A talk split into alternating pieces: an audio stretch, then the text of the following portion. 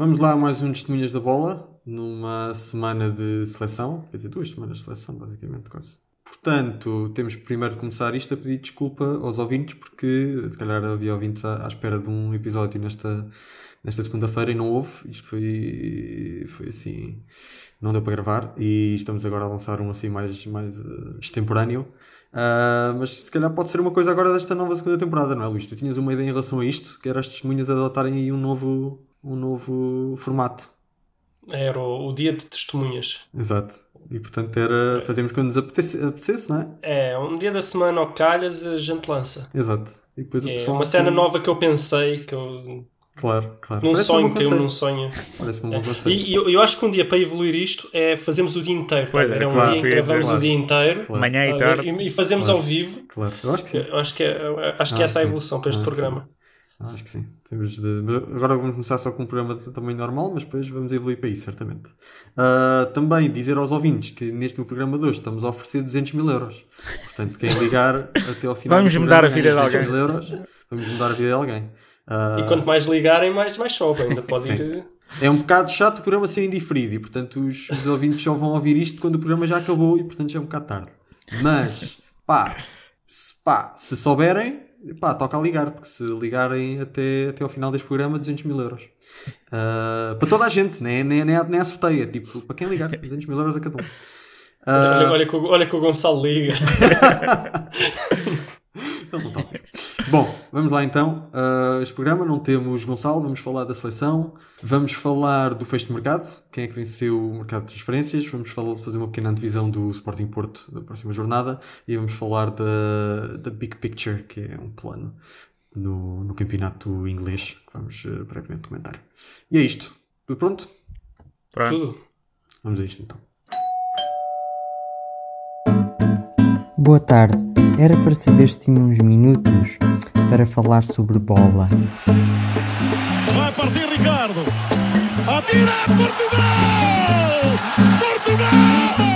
Portugal! Bom jogador é aquele que joga bem sempre e põe os outros a jogar. Um, jogador, um bom jogador é aquele que normalmente joga bem. Ele.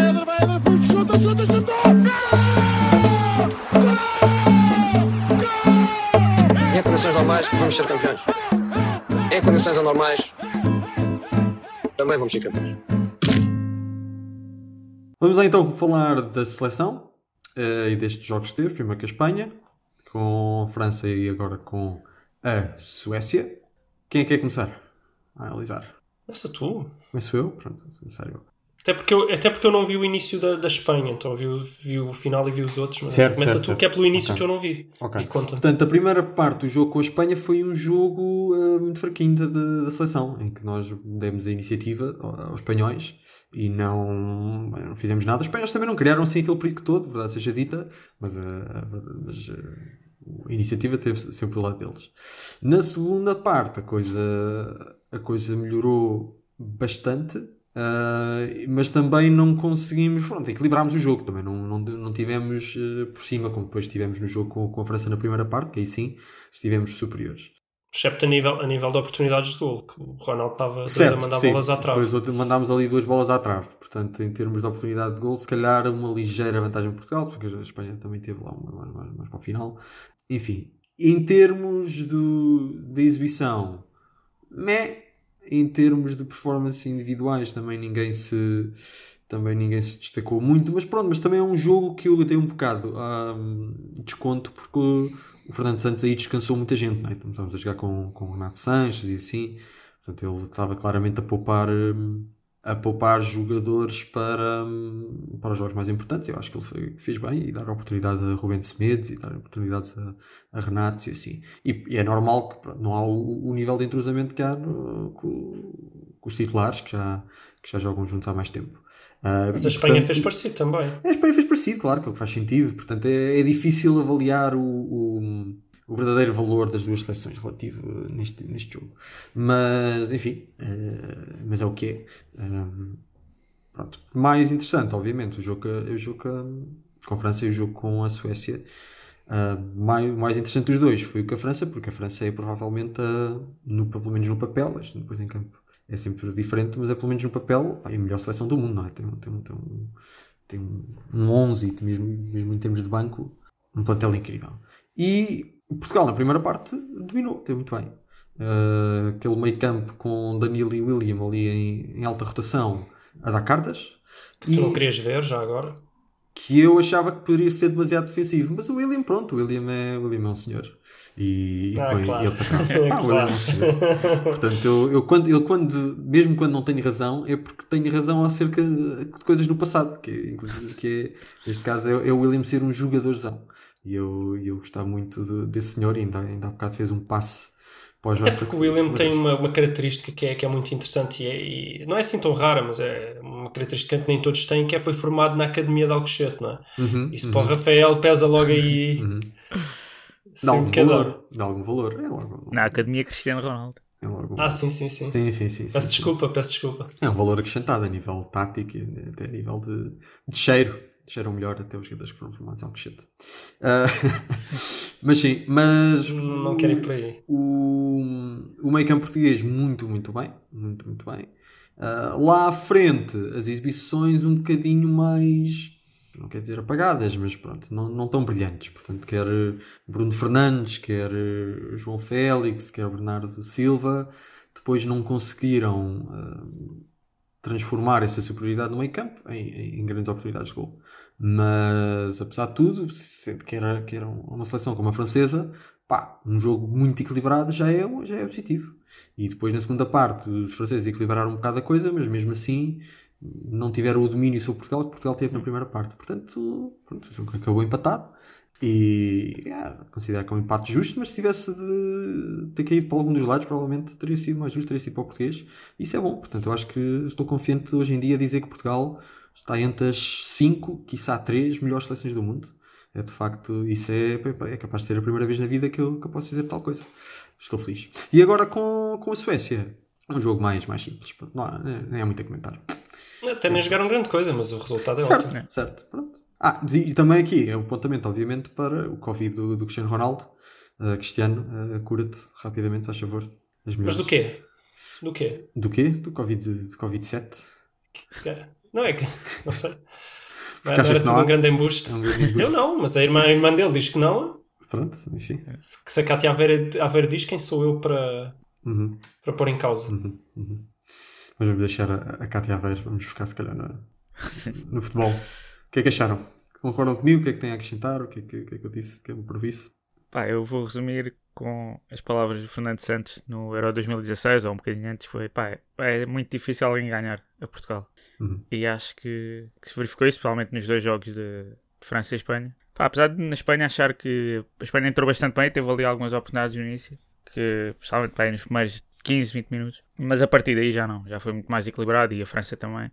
E acho que tá, destacaria a solidez, apesar de, de ter jogado com, com vários grupos de jogadores e algumas mudanças. Acho que Portugal teve bastante bem. E pronto, hoje, como estava a dizer, o jogo da Suécia já foi bastante menor, mas acho que com as equipas mais poderosas em teoria, acho que nos batemos de igual para igual e isso dá-me bastante confiança para as próximas competições.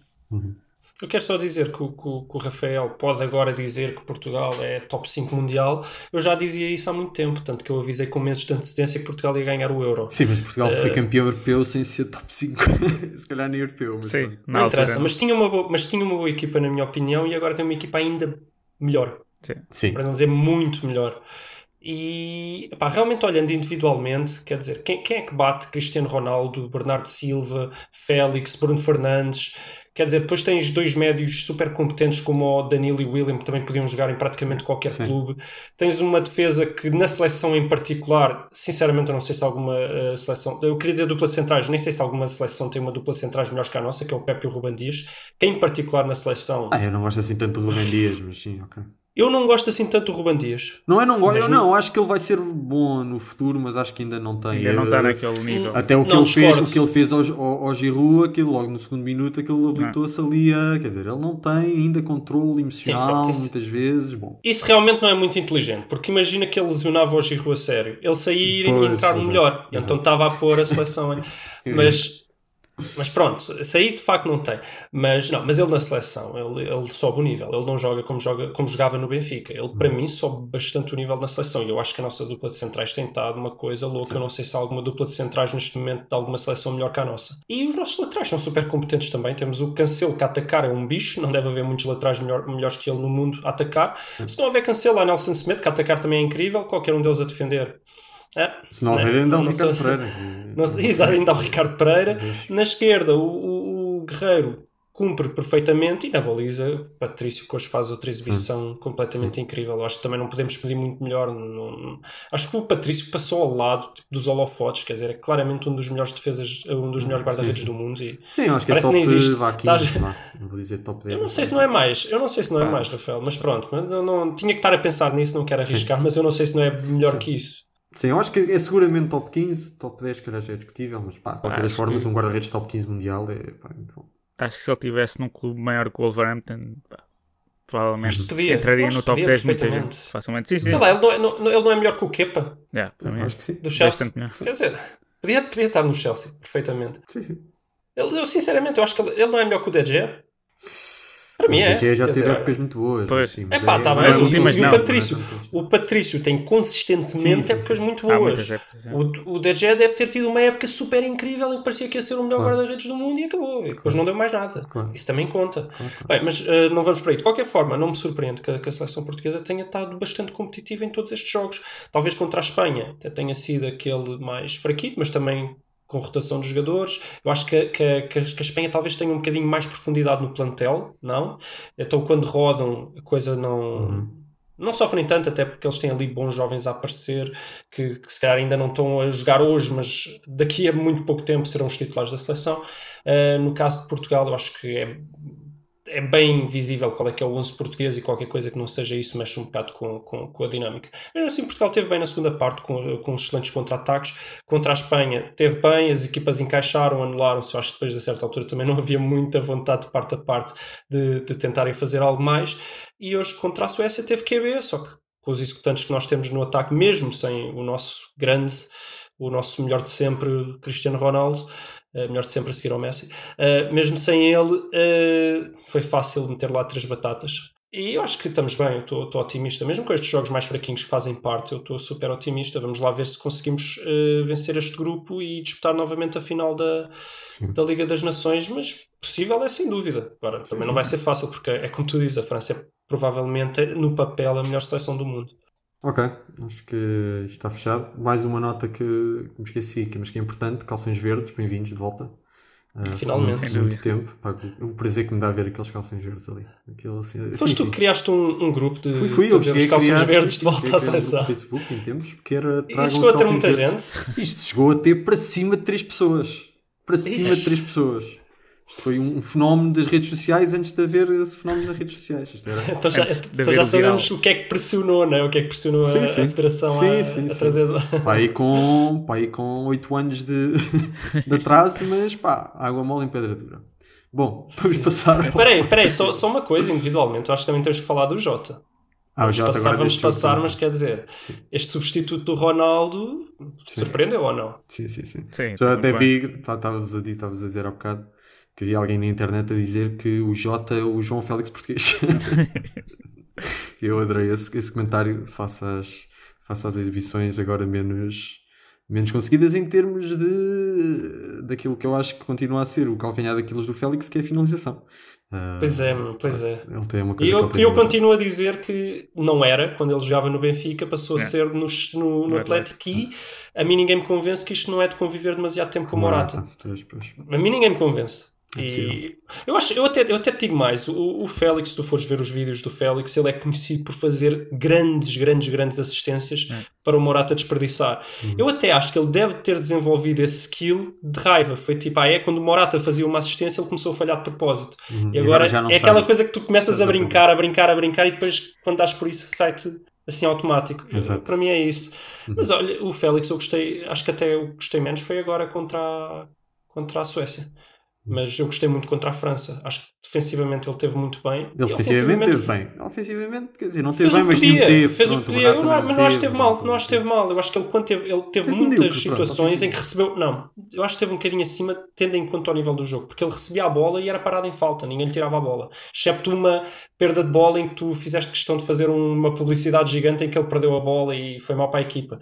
Mas excepto uma, ele recebia a bola, ele levava a bola, sofria falta e era ele que estava a conseguir, a certo ponto na segunda parte, levar a bola para o ataque e mais ninguém estava a conseguir. Eu acho que o Félix esteve bem nesse jogo, o Ronaldo também, mas o Félix até acho que esteve bem muito pela intensidade defensiva também. Neste Sim, teve um bocadinho mais apagado. na, na parte defensiva ele teve bem.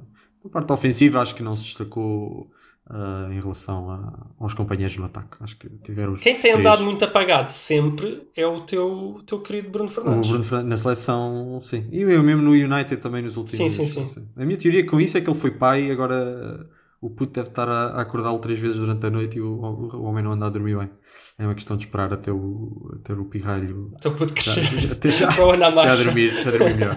Para o Ah, mais. vamos ver, vamos ver. Ah, ok, passava ao próximo tema. Vamos falar então brevemente do fecho de mercado. Foi um tema que nós também já, nós já falamos no, no primeiro episódio desta segunda temporada. Mas vamos, houve alguns desenvolvimentos. Vamos só rapidamente ah, dar a nossa opinião sobre, no final de contas, quem é que, quem é que venceu o mercado. E agora não quer ser eu a começar. Miguel, diz-me.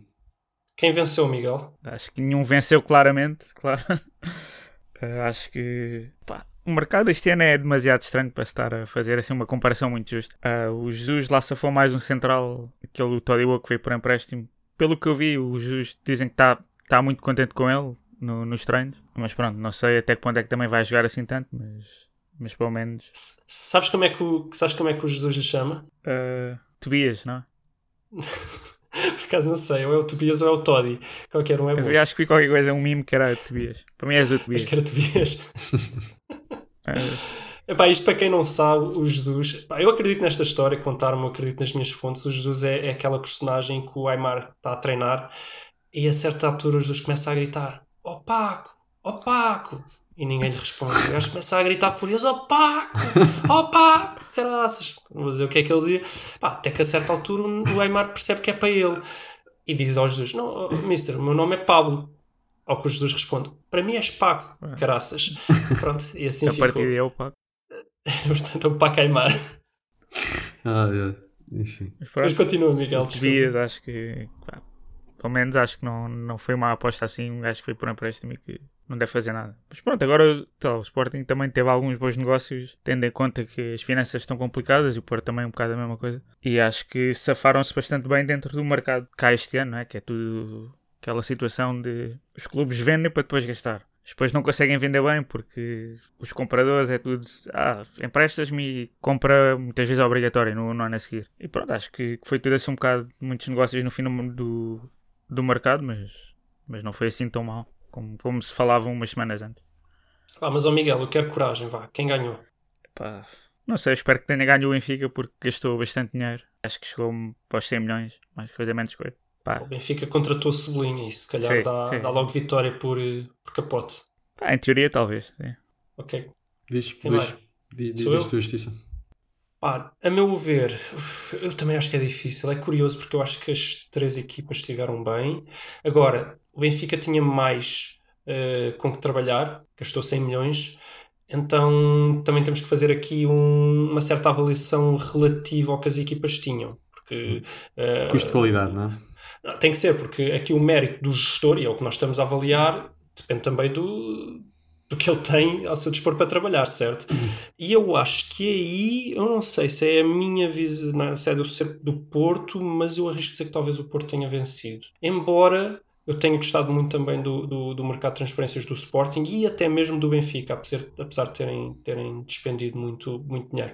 Mas eu acho que o Porto talvez tenha vencido porque, deixando sair apenas um titular indiscutível, que é o Alex Telles, o Danilo não era titular indiscutível, mal jogou a época Mas passada. provavelmente o mais importante titular indiscutível, diria eu, mas ok. O quê? O Teles. Sim, sem dúvida. Mas deixando sair apenas um e num mercado em que sabia que o Porto tinha que vender bastante, eh, conseguiu manter todos os outros e reforçar as posições. Portanto, conseguiu reforçar a posição de defesa direito, bem ou mal, não sei. Não sei se o Nanu vai ser um bom defesa direito ou não, mas reforçou. Conseguiu reforçar muito bem o, o, a posição de ataque com três excelentes avançados. Um, o meio campo não precisava, sinceramente. Mas mesmo no fim do mercado, eu acho que foi sacar. Pronto, que, também queria falar aqui das varandices, né? estes três emprestados no, no último dia de mercado. Mas ao contrário das varandices do Varandas, eu acho que são três jogadores com potencial para jogarem. Quase certeza que o, que o Felipe Anderson é, é, é, é, para jogar uh, e é para jogar muito, provavelmente para ser titular indiscutível. Quase certeza que o, o eu agora tenho medo de dizer os nomes, Grujic, Grujic acho que é Grujic que se diz, uh, terá a possibilidade de jogar. Ele parece-me bastante bom. E sem o Danilo é realmente uma, uma posição que fica um bocadinho vazia. Ele parece-me bastante bom. E mesmo o outro Malançar, não mesmo que não jogue, vai fazer tudo o que o Porto precisava. Faz a esquerda, faz o centro da defesa. O Sérgio Conceição cria um defesa esquerdo, o Sérgio Conceição cria um defesa central. Eu acho que apesar das varandices e apesar de para a próxima época eles irem todos embora e tchau, e não, não se ter pensado no futuro, para esta época, eu acho que o Porto está com um plantel forte, mais forte do que a época passada. Se a época passada foi campeão, obviamente esta época terá condições para lutar pelo título. Uh, do lado do Benfica, Everton sublinha, nem vale a pena dizer mais nada, mas deixaram ficar para preencher a vaga de avançado, que para mim não deixaram, isso é, para mim é uma paranoia dos Jesus, o Benfica está mais que bem servido de avançados, deixaram por preencher a vaga do 8, e essa sim deixaram mesmo, e não uhum. está assim tão bem servido, está uhum. mais ou menos, e deixaram ou não, não sei, por preencher a vaga de defesa central, depende do que é que o Tobias vai fazer, mas o Tobias é um jogador novo também, e estes jogadores, sobretudo defesas centrais de 21 anos, normalmente são conhecidos por certas paragens cerebrais, falta ainda a manha, falta ainda a experiência, falta ainda conseguirem manter a concentração durante 90 minutos. Tudo bem, ele também deve ser para ser o suplente do Otamendi e do Vertonghen, mas não sei, não sei se terá sido melhor, mas pronto, mal também não deve ser. E o Sporting, que acho que fez um trabalho excelente com, com, com, o que tinham, quase todos os jogadores que foram contratar eu gosto bastante. Uh, ficou a faltar também um central e ficou talvez a faltar um 8. Foram buscar o, o, o João Mário assim, num, num, negócio de oportunidade para conseguirem emprestar. Não é um ah, 8 vai ser puro. O Pato, vai ser o Pedro Gonçalves. O quê? Vai ser o pote. pote. Pois, o pote eu tenho o pote como, como, mais ofensivo, não é? Tenho o pote como aquele jogador que pode jogar segundo avançado, pode jogar na, na, não, nas jogar, laterais, já, extremo direito. Já comecei a ler nos jornais que o Palhinha vai subir o, o meio campo e se for Palhinha, se for um 6 puro com com depois um 8 Melhor, mais ofensivo, então aí a coisa pode Sem dúvida. E, e, não só, e temos o caso, por exemplo, do Otávio no Porto, que era precisamente o que eu vejo no Pote, um jogador que jogava a segunda avançado, podia também fazer a ala, e o Sérgio Conceição transformou no 8 puro, que hoje em dia até se for preciso faz trinco. É? faz pivô defensivo. Então não vejo que seja impossível. Se o, se o, se o Ruben Amorim quiser trabalhar nesse sentido, bom, jogador cheio de qualidade, eu gostava muito que tivesse ido para o Porto. E faltou a pena, faltou apenas realmente, talvez um 8, mas se adaptarem o pote perfeito, faltou um defesa central. Acho que está, tem pouca profundidade aí. Se alguém se lesiona, a coisa fica feia para o Sporting. Mas de uhum. resto, muito contente com. com ah, um avançado, não é? Sim, já que o Sporar aparentemente não serve. Ah, mas eu acho, eu acho que para o que tem, Sporar e Jovan numa, numa tática de três avançados, que já tem nas, nas aulas já tem mais que suficientes, eu acho que Sporar e Jovan vai ter que dar. Mas pronto, para mim o, o Porto, assim, com, por pouco, mas para mim eu escolho o Porto. Para mim, quem é que venceu? Pronto. Epá, se for quem é que chega ao final disto com a equipa mais forte em absoluto, é o Benfica. Uh, se for quem é que quem é que subiu mais de, de, qualidade do final da época passada para esta, provavelmente terá sido o Sporting, não é? O Sporting no final de. Pronto. Agora, se formos depois a ver quem é que fez melhores negócios, Especialmente nas compras, nas vendas, se calhar não tanto, porque o Alex Telles não. Os saldos. Pois, aquilo não, não correu tão bem. Mas nas compras, foram ali buscar alguns jogadores que têm, que têm potencial, talvez o Porto, eh, e conseguiu fazê-lo de, de, uma forma barata. Portanto, lá está. Uh, há, há, um vencedor para, para todos os gostos. Eu continuo a achar que Pronto, o Benfica, apesar de tudo, desapontou um bocadinho, mas mesmo é como, pá, basta ter contratado um, um Cebolinha que, que, depois exploda como um grande jogador hum. para daqui a dois ou três anos, se calhar, nós vamos olhar para este para esta janela de transferências e a única coisa que interessa aqui é que foi a época em que o Cebolinha veio para o Benfica e partiu tudo. Pronto, isso pode acontecer, não é? Um, enfim, vamos ver, vamos ver o que é que acontece. Um, eu, lá está, em termos de quem é que quem é que acaba, comparando o final da época passada com o início desta época, eu acho que o Sporting foi o que se reforçou melhor. E sabes quanto é que gastou? Cheguei a ver, mas foi antes, foi antes do final. Já não lembro bem. Andou ali... Não, acho que não foi antes do final, acho que foi, acho que foi 3 milhões. Pois, foi 3, foi, eu tinha ouvido por aí, mas depois uh, Não sei se depois ainda deram. eu, fiz, eu fiz as contas, acho que foi foi 13, 13 pronto, milhões. exato. Se não foi 13, foi 13 ponto Ok. qualquer coisa, Tá, mas tá. foi 13 milhões. Pronto, e foi buscar, foi buscar eh, os jogadores que precisava. Teve agora este bónus do João Mário que é capaz de ser importante. Em princípio, eu e o Sung vai jogar na ala eh, e depois o, o Pota jogar no meio. E pronto, é como tu também já disseste, faltou, faltou um central, porque quer o Quaresma, quer o Neto, acho que são bons, mas é para, para, para começar no banco. Eh, acho que faltava, faltava um para ser para a tripla de centrais ser, ser Coates, Fedal e mais um. Mas pronto, e depois a questão, a questão do, do ponta de lança que se, que se o separar não serve, então se calhar precisávamos mais um. Eh, Porque eu, eu também não acho que o Giovanni seja aquele ponta de lança todo. Acho que o Jo- Giovanni é um, é um jogador que joga no seu melhor a partir da ala e a vir para o centro. Ah, mas enfim, mas vamos ver. Mas agora a, a questão é que o Sporting precisava de, de, de um upgrade em tantas posições que pá, é difícil fazer tudo numa época. O- a minha análise é que se o Sporting conseguir aguentar-se estes dois mesitos até ao Natal, ainda sem perder muitos pontos, e depois se reforçar cirurgicamente no Natal nessas, nessas posições, ah, até é possível que o Sporting, o Sporting faça uma época muito, muito simpática. E com muito simpática, obviamente, não digo, não, não digo ser campeão, mas se houver ali uns, uns deslizes do Porto, ah, ou mesmo do Benfica, mas pronto, em princípio será, seria mais do Porto, quem sabe até sonhar com o segundo lugar. Ah, se o Porto passar por uma época assim mais, mais maiores eh, deslizes, ali um, um mesito ou dois mais fraquito, quem sabe? É, pode ser que comece já no sábado, Rafael. É isso, e fazemos já então a. Vamos passar para o próximo tema. Fazemos já aqui o- a sequência para o próximo tema. Ah, queres começar tu este, Luís? Eu não começo tudo, tu é que estavas a falar. É? Ok. É sim, é um jogo, é um jogo em Alvalade. E sendo um jogo em Alvalade, um Sportingista tem sempre esperança contra o Porto, porque o Porto cronicamente é. Baixa sempre, baixa sempre o ritmo. O Pepe agora também teve estes, estes jogos na seleção, pode ser que esteja assim cansadito. Ah, acho que o Sporting não teve ninguém, o Sporting não tem nenhum titular na, não tem nenhum titular na seleção, né? portanto, quem sabe? Um Porto em Alvalade, um Pepe assim mais cansado. Pode O Corona, que- mais cansado. O Corona, pois, o Porto também há, há ter outros jogadores também espalhados. Pois tem, pois tem. Pois tem, pois tem. E portanto. ah, é possível sonhar. O Marega É não sonhar. foi. O Marega sei. não foi à seleção. Não sei, não sei, não segui. Não segui. Ahm, vamos ver. Agora também saiu o Alex Teles, não é? Um Porto que defensivamente se vai ter. Pela primeira vez. É pela primeira vez, vamos ver como é que. Portanto, o Porto tem, ali uma alguns. O Porto tem ali algumas eh, debilidades específicas neste jogo. O Sporting ah, tem a habilidade de, eh, no papel, ser mais fraco, não é? É essa, essa, essa a sua debilidade. Vamos ver se joga o João Mário. Mas estou curioso também até para ver o, co- como é que o Sporting entra num, num clássico agora com o Rubén Amorim. O Rubén Amorim é sempre um treinador que gosta de assumir o jogo. Se o vai fazer também contra o Porto, eu estou confiante que pelo menos vai tentar. Não sei se depois vai conseguir aguentar os 90 minutos, mas estou confiante que vai entrar com, com a pica toda. É- Quem é que achas que o Sérgio Conceição vai meter na esquerda? Não faço ideia. Não faço ideia. O Manafá, o que vai, vai pôr o Manafá e vai pôr o E quem é que Zaidu, mete na direita? O Zaidu? Não, o Zaidu é, não, o Zaidu é da esquerda. Se é para meter eh, o Zaidu, mete logo na esquerda. A minha questão é até que quanto é que se ele gostasse muito do Nanu e achasse Ah, o que o Nanu Nanu. fazia bem a direita, meter o, o, o, o Nanu na, na direita e o Manafá na esquerda, mas conhecendo o Sérgio Conceição como, como a gente já Pois, começa a conhecer, eu arriscaria que ele não vai usar absolutamente nenhum reforço. Eu diria que vai meter o Manafá na esquerda Vai pôr o Corona, na talvez vai pôr o Corona, Exatamente. como já chegou a pôr na época passada. É possível. Eu arrisco que vai ser isso. Eu acho que ele não vai arriscar meter nenhum jogador novo. eh, até porque ele tem essa coisa que eu, eu às vezes não sei se ele tem razão ou não. É difícil falar sem estar lá. Mas que a mim me irrita um bocadinho porque eu vejo nos outros clubes e a coisa funciona. Que é, não, não, quem chegou tem que passar por aquele período Sim, de mais sim. de um mês, mais de um mês sem jogar, porque é muito difícil entrar nesta dinâmica que a Sim. gente estabelece aqui no Futebol Clube do Porto. É pá, não, isso para mim é uma falácia. Craques, craques, craques entram em qualquer dinâmica de qualquer clube no momento em que têm de entrar.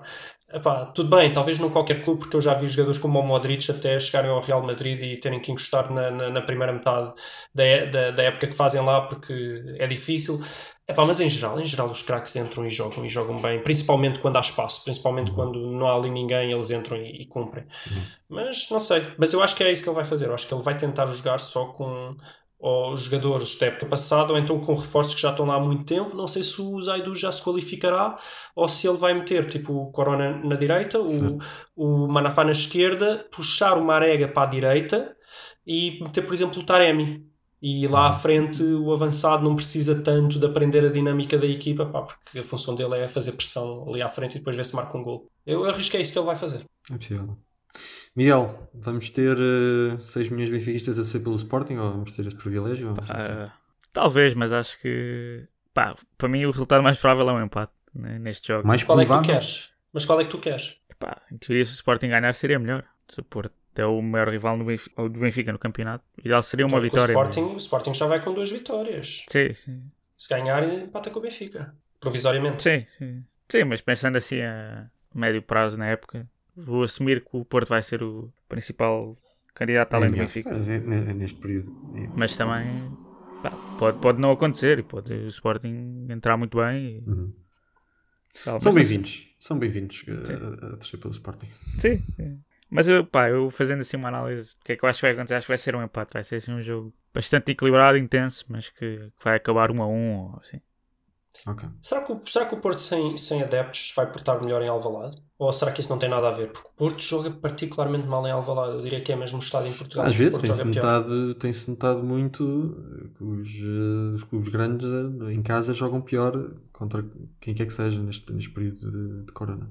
Portanto, é possível que o, Sporting perca um bocado essa vantagem. Sabes que eu acho que isso é uma falácia, Rafael. Eu acho que eles não estão a marcar menos golos em casa, nem, nem a perder mais jogos em casa. Pá, não sei, não também certeza, coincidiu acho muito, que é com aquele, coincidiu muito com aquele final de campeonato em que era o Porto, quer o Benfica tiveram ali uma fase má. Pá, se calhar. Sim, mas acho que isso deve ter sido os primeiros jogos, sim. sim. Sim, mas depois o Porto goleou em casa consecutivamente. Acho que foi nos primeiros jogos, deve-se ter notado bastante. Isso. O, o que se notou, e já há estudos sobre isso, é que o número de amarelos eh, da equipa visitante diminuiu colossalmente. Uhum. Também faz algum Não Não sentido. sei porquê.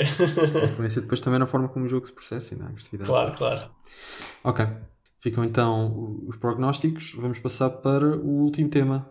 Ahm, Quais prognósticos? Eu nem disse. Ah, tu não disseste prognósticos? Pois não. Não, mas eu, eu acho que o, epá, eu acho que o Porto não. Epá, sei lá, talvez o Porto por ter perdido, o Porto tem essa coisa que é quando vai ao Alvalade, assim numa posição um bocado mais fragilizada, de vez em quando saca uma vitória. Pode ser que sirva. Está Mas em geral, ah, imagina que perde dois jogos de seguida. Ah, Não, é- não convinha perder pontos agora já. Ok. Vamos então saltar para o último tema de hoje, que é um tema internacional, sobre coisas que, que nós gostamos de falar, que são assim mudanças estruturais na forma como, como se rege o futebol. E esta é uma notícia que vem do, de Inglaterra, e segundo o que eu percebi, a coisa nem vai, não vai muito longe. Acho que isto vai morrer porque já houve suficiente eh, resistência a esta ideia que isto não, isto não vai a lado nenhum. Mas isto, portanto, foi uma ideia de alguns clubes da, da Premier League de ah, mudar algumas regras, de reduzir a Premier League de 20 para 18 clubes, de acabar com algumas competições, como a Taça da Liga e Community Shield. E depois tinha aqui uma parte. Isto, acho que a eliminação disto, pelo que eu percebi, era para dar mais espaço a outras competições potencialmente europeias, suponho eu que se calhar deve ter ser mais dinheiro a estes clubes tipo, tipo United e Liverpool e por aí. E depois há aqui uma parte que eu acho que é muito uma chantagenzinha de dar dinheiro aos clubes, inclusivamente clubes de, abaixo da Premier League, após ajudar neste, neste período de Covid em que estão a passar dificuldades. Mas isto é um bocado aquela chantagem em que nós damos dinheiro, mas vocês depois dão-nos mais poder de depois fazer o que nós quisermos daqui para a frente com, com, a Liga e com o futebol inglês. Isto é uma, é uma tática um bocado comum, sempre que há assim, alguma crise, alguma recessão, aparecem sempre os abutres a tentar eh, comprar eh, ativos desvalorizados para depois pensarem que aquilo vai valorizar quando a, quando a crise passar. E aqui dá uma ideia que é mais ou menos a mesma coisa, estão a aproveitar um bocado o Covid e o facto dos, dos clubes estarem em, em, em dificuldades para dizer, olha, toma aqui um bocadinho de dinheiro e eu vou comprar aqui poder e depois posso fazer o que quiser. Mas eh, eu acho que a coisa, a coisa não vai a lado nenhum e a mim parece-me bem. A coisa reduzir de 20 para 18, pá, não sei se ela com eles. Não sei, a mim parece-me a mim parece difícil estes clubes pequenos abrirem mão de, de- destas oportunidades de estarem nestas competições internas a, a, a- disputar com, com os grandes para dar oportunidade e tempo aos grandes para estarem a, a fazer torneios na China ou torneios europeus ou coisa que valha. E pronto, isto foi, isto é basicamente a minha a minha análise da situação. Não sei se o que é vocês têm, têm a dizer mais. Mas, oh Rafael, eh, eu até vou pegar aqui num, num, num vídeo que tu me enviaste, começaste logo a dizer que isto não, não há de ir para a frente. Eu concordo, como está, não, não há de ir para a frente, e se for é muito grave, porque isto são os elitistas a querer se tornar ainda mais elite e a querer tirar o poder dos pobres, aproveitando-se de uma situação um bocado mais precária. Agora, eh, o que nós podemos fazer é também ir ponto a ponto, porque há, é, aquilo num vídeo que tu me enviaste até acaba o comentador a dizer, ok, isto não deve ir para a frente, mas isto tem várias medidas Certo. e no início de uma, de uma negociação há aquela tendência para uma pessoa apresentar logo tudo o que sim. quer, né? É tipo, ok, eu quero comprar qualquer coisa, eu dou um preço mais baixo logo e o outro quer vender, dá logo o preço mais alto, mas depois há a tendência para se chegar a um ponto de entendimento. E daqui, isto tem várias, tem, tem aqui vários pontos eh, nesta proposta. Então eu estava a pensar, talvez se a gente pudesse ir assim bem, bem rápido, um, mais ou menos um a um, eh, Força. Pelos mais importantes, eh, se vocês, ver se vocês concordariam ou não. Por exemplo, passar de 20 para 18 clubes, que é como Portugal, e com o terceiro último, terceiro a contar do fim, a disputar o playoff com os. eh, eu acho que é com o quarto, quin- eh, com o quarto quinto e sexto né, da, da, da outra liga. Ah, o que é que vocês acham? O que é que eles têm a ganhar com isto? Pá, eu acho que tem a ganhar evitar as situações que o Mourinho se queixa do calendário, que é ridículo, que é- há duas semanas Sim, o às Mourinho teve quatro jogos em oito dias. Mas cortarem, a, Covid mas também. cortarem a taça da liga, por exemplo, porque eles querem acabar com a taça da liga. Sim. Eu digo já concordo, tanto lá como em Portugal. Sim. É pá, eu, eu prefiro reduzir, eh, reduzir de 20 para 18 do que tirar a taça da liga, porque acho que é um. Pá, é um troféu que para os grandes se calhar não vale assim muito, a não ser o ano em que ganhas, mas, mas para, o- pá, para as equipas mais pequenas sempre vale alguma coisa, é um troféu com alguma Pois é. relevância para os clubes mais pequenos. Não acho isso. Então tu preferes isso. Eu acho que pá, isso é, uma- é ao gosto, é ao gosto do freguês. Se quiserem. Pois. Então qual é o teu gosto? O meu gosto provavelmente seria 18 clubes e não, e não estar a obrigar, porque eh, inclusivamente já houve, já houve jogadores, acho que até o Kevin De Bruyne, isso no, semana passada ou assim, veio dizer: epá, nós andamos a fazer muitos jogos. Epá, e a partir do momento que os jogadores começam a vir cá para fora a dizer eh, vocês tenham lá cuidado com isto, porque nós, nós também temos de, temos de nos proteger, pá, acho que se calhar há, há, há razão para começar a pensar em, em reduzir o, o número de jogos. Bem, são menos, são menos 4 jogos, não é? Sim, É. é. Ah, e até a nível de competições internacionais, 4 jogos podem fazer efeito. Eu lembro-me daquele épico Real Madrid-Barcelona ou Barcelona-Real Madrid, que basicamente pôs o Barça e o, e o Real Madrid fora das competições europeias, ah, porque eles deram tudo nesse jogo e depois foram jogar nada para, para as Uhum. competições europeias logo a seguir. Ah, ok, nesse, nesse sentido eu compreendo. E a taça da Liga, os clubes já tinham a opção de saltar, coisa que não acontece em Portugal porque eles são obrigados a jogar com, com a equipa toda, não é? Hum. Eh, quase toda do, que jogou do- no último jogo, ou mais de metade da equipa que jogou no último jogo. Mas eu ainda assim, eu acho que com 20 clubes em Inglaterra tu consegues ter 20 clubes muito competitivos. Em Portugal, por exemplo, seria mais difícil. Nesse aspecto eu gosto dos 20 clubes lá. Ok, entendo o argumento de que se tivesse menos 4 jogos talvez lhes pudesse dar ainda mais relevância nas competições europeias. Ainda assim eu acho que ia para os 20 clubes sem, sem taça da liga. Hum. Mas pronto, é como tu dizes, à vontade do freguês. Pois. Ok, então ia acabar, acabar com a Community Shield. Essa aí digo já que Pá, me isso faz é um bocadinho- jogo. Foi um jogo também, não. Mas porquê? Nós aqui em Portugal até gostamos disso ou não? Sim. A Supertaça Cândido Oliveira? Sim. Eu acho. Pá, eu acho bonito tipo, ter esse jogo. Sim. As É, supertaças é, acho que fazem sentido. e- Mas lá está, se eles não gostam, não gostam. Se é uma coisa que acham que não tem, não tem peso. Pá, é um jogo no início do ano que afeta dois clubes. Acho que não é muito relevante. Pois, nem percebi. E já tem uma certa história, não é? Cá está, não é? Não sei, o Community Shield tem a mesma história que a Supertaça aqui, mas cá, abolir a Supertaça, quer dizer, é uma coisa que já com tanta história que o pessoal gosta, faz um bocado mais confusão. Se calhar sou velho, mas. Pois, Não sei. É, à vontade do freguês, se eles quiserem acabar. É, lá com eles. Eu, se fosse em Portugal, eu dizia de supertaça, pá, mantenham, gosto. Pois, eu também, eu também. É. E- E os votos? Neste momento há 20 clubes a votar, cada clube, cada voto, um clube, um voto, Uhum. e precisam de 14 em 20 para passar as, as grandes regras. Uh, eles querem passar a um sistema em que apenas 9 é que votam e precisam apenas de 6 para passar, em que os 6 deles são os, os Big Six e depois os outros 3 eu peço perdão, mas não me lembro quais são. Pá, eu aqui acho que se eles dissessem, ok, vamos passar de, de 14 para 12, eu ainda dizia, está bem. Mas se calhar é como tu dizes, se calhar isto é tudo, entra- entram na negociação com esta posição e depois, ah, durante a negociação, ah, passam para, para algo mais, mais leve. Agora, esta coisa de dar este poder todo só aos, aos, aos estes 6, pá, acho que não faz sentido porque mesmo os clubes hum, do meio da tabela no, no Premier League são muito grandes, têm muitos adeptos é muito, e, têm, e têm dinheiro e têm. Pá, acho que não faz sentido. Acho que isto. E a história já mostrou que é nestes momentos de crise que aparecem os ditadores, não é? E parece que no futebol não há exceção. Sim, sim. É, cíclico. Ok. Eu creio que o que é que me falta aqui? Ah, eles também eh, querem eh, dar dinheiro às, às ligas inferiores, o que inclui também, se não me engano, a, a Liga de Futebol Feminino. E querem dar bastante mais dinheiro, porque, segundo as contas, hoje em dia, acho que eh, as ligas inferiores recebem 8% das receitas da Premier League e a ideia era passarem a receber 25% Isto é- isto da é Premier League, mais alguns parachute monies, não é? Sim. Isto para mim é chantagem, é o tentar eh, meter a bordo estes clubes de, das divisões mais abaixo, que é para en- ensanduichar aqueles clubes que estão ali, meio da tabela e, e, e, e parte de baixo da tabela do, da Premier League, ser os de cima, quer dizer, ser os, os, os- top 6 ou os top 9 eh, da Premier League, mais os, todos os clubes que estão na liga eh, abaixo, hum, em dificuldades financeiras, contra aqueles, sei lá, 10 ou 12 ou coisa que valha. Hum, e acho que isso é, é a tática, é tentar, é tentar conseguir o apoio destes clubes para, para levar a sua avante. Hum, pronto, eu acho que é um bocado triste, mas se calhar até vão conseguir, não sei. Não, acho que como está não vão, mas talvez consigam passar uma coisita ou outra. Foi, foi muito negativa a recepção a isto, portanto é possível não consiga. Sim, até o Boris Johnson veio dizer que não Sim, gosta. portanto, Não é, que, não é que eu tenha a opinião do Boris Johnson como muito importante. Sim, mas quando o Primeiro-Ministro se começa a meter nisto, Sim. eh, sim. Na verdade, até fica assim um bocado, dá-me assim alguns calafrios de concordar com ele, não é? Às Só vezes é estranho. peraí, será que eu devia? Não, peraí, se calhar eles têm razão.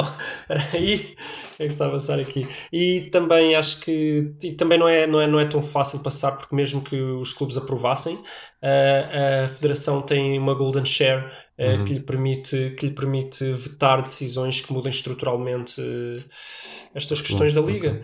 Eh, portanto, eh, eu acho que não, não, não, não será fácil, mas eh, parece que poderá talvez iniciar um princípio de negociações, pelo menos no que diz respeito a salvar os clubes mais eh, abaixo de- de- das divisões inferiores. Não sei é o que é que terá que ser dado em troca a quem salva eh, essa- essas pessoas. Se Bem que também se pode argumentar que o dinheiro não é só dos Big Six, embora sejam eles que o gerem, a verdade é que os direitos televisivos são de todos Sim, os clubes sim. em Inglaterra e são distribuídos muito. por todos os clubes. Então não sei até que ponto é que eles podem dizer não, somos nós é que estamos a ajudar se vão tirar do bolo que pertence a todos os clubes. Uhum. Ok. Não sei se tem uma... Eu não tenho mais nada a acrescentar, não sei se Miguel se tem mais alguma coisa a dizer.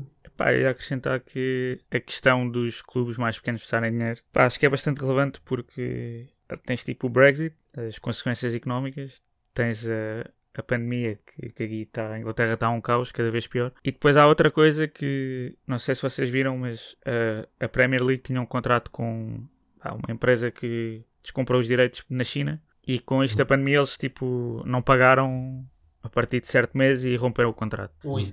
Eu já vi que eles arranjaram um contrato novo e suponho que, pá, que se tenham precavido para para não voltar a passar, mas também acho que pode haver algum, algum choque aí. Suponho que provavelmente a China agora tenha dito que paga menos do que, que o contrato anterior. Hum. E isso era muito dinheiro que, pá, isso foi, não sei, há, pá, há 4, 5 anos, ou, não sei, já não me lembro bem, mas lembro que isso, pá, foi um dinheiro que, que entrou, assim, que fez uma diferença brutal e esse dinheiro, como estavas a dizer, é, eles distribuíam muito o dinheiro do- dos direitos pelos vários clubes e acho que faz uma grande diferença para a maioria das equipas. Então, não sei, acho que, pá, algumas coisas se calhar conseguem aprovar precisamente por isto, porque os clubes pequenos precisam mesmo de Pois. muito dinheiro.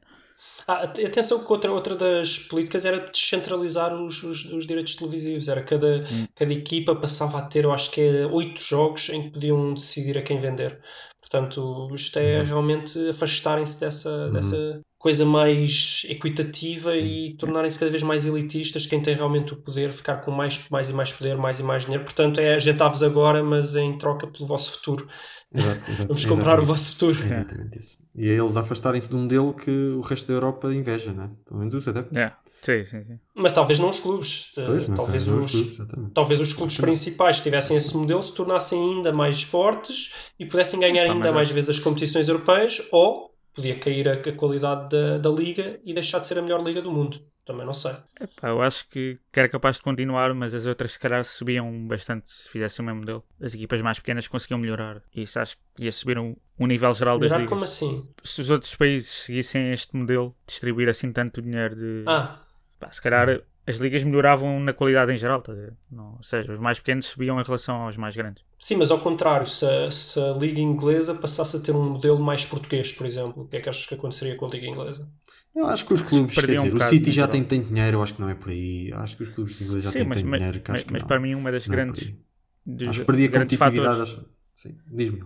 até, tipo, para mim um dos grandes fatores que me faz gostar imenso da Premier é pá, poder ver o, o Liverpool perder agora com o Villa.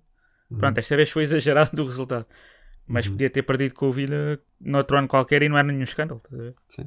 Acho que, Pois. isso sempre foi para mim a melhor magia característica de- do de- campeonato. É uma liga equilibrada, É. sim.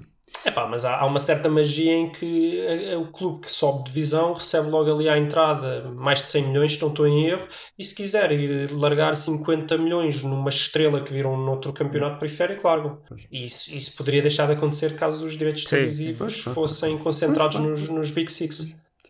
Bom, acho que nós concordamos bocado, um temos bocado. mais ou menos a, a minha opinião em relação a isto. E é isto. Acho que chegamos ao fim do episódio.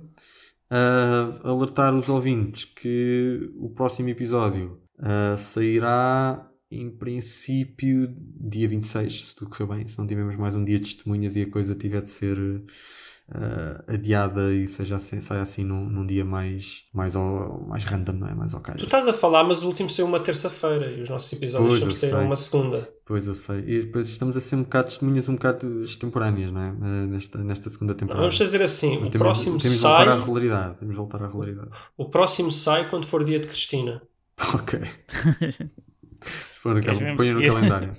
Pá, não, ela precisa porque dizem, dizem que ela nem sequer está a conseguir ganhar as audiências, portanto ela precisa Pois, deste nosso apoio. Vá, pessoal, Claro, dia de Cristina, vão lá todos saber quando é que é, vejam o programa dela. Pá, e no depois intervalo pode ser um até podcast. que. Uhum. Não, se calhar até Exato. aparecemos nós lá a ser entrevistados para fazer esse favor à Cristina, quem sabe. E infelizmente, só deixar aqui ressalva que ninguém ganhou 200, 200 mil euros. É uma pena. Aqui- Tentámos ligar, mas ninguém Uma atendeu. pena. Pá, ninguém ligou. Enfim, é uma pena. Pode ser que no próximo dia de testemunhas alguém, alguém Vamos- consiga. Vamos ter que dar à segunda Liga Portuguesa em troca de direito absoluto sobre os votos. Bom, e é isto. Bem-aja. Bem, haja. Bem, haja.